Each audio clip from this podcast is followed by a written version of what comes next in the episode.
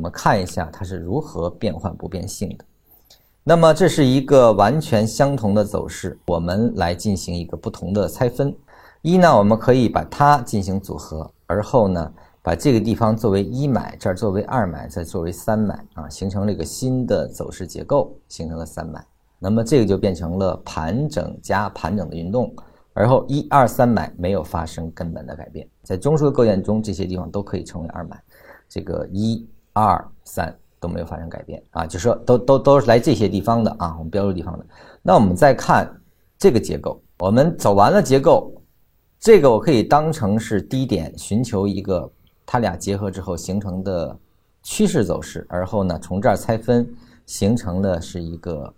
盘整走势，那么它依然是构成了三买，也就是说，我们说的是当下的这个位置所产生的性质叫变换不变性。当然，它可以被拆分成级别，可能会发生一些不同，但是它的性质不会改变。性质就是买点，这个买点不会因为你的变换而变成卖点，这个就是变换不变性的一个核心，就是说它。不会改变这种性质。那么这样的案子呢？你们通过下面的实例啊，我们通过你去不断的去拆分，你去看一下最后那个时刻的买点和卖点是否发生改变。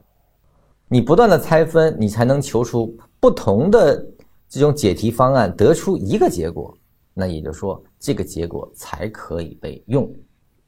就像解题一样，我可以。用不同的路径来解这道题，得出的答案一致，那就说明你这几个路径都能得到同一个结果的话，那这个结果是被客观保证的。啊，其实就是在说这个意思。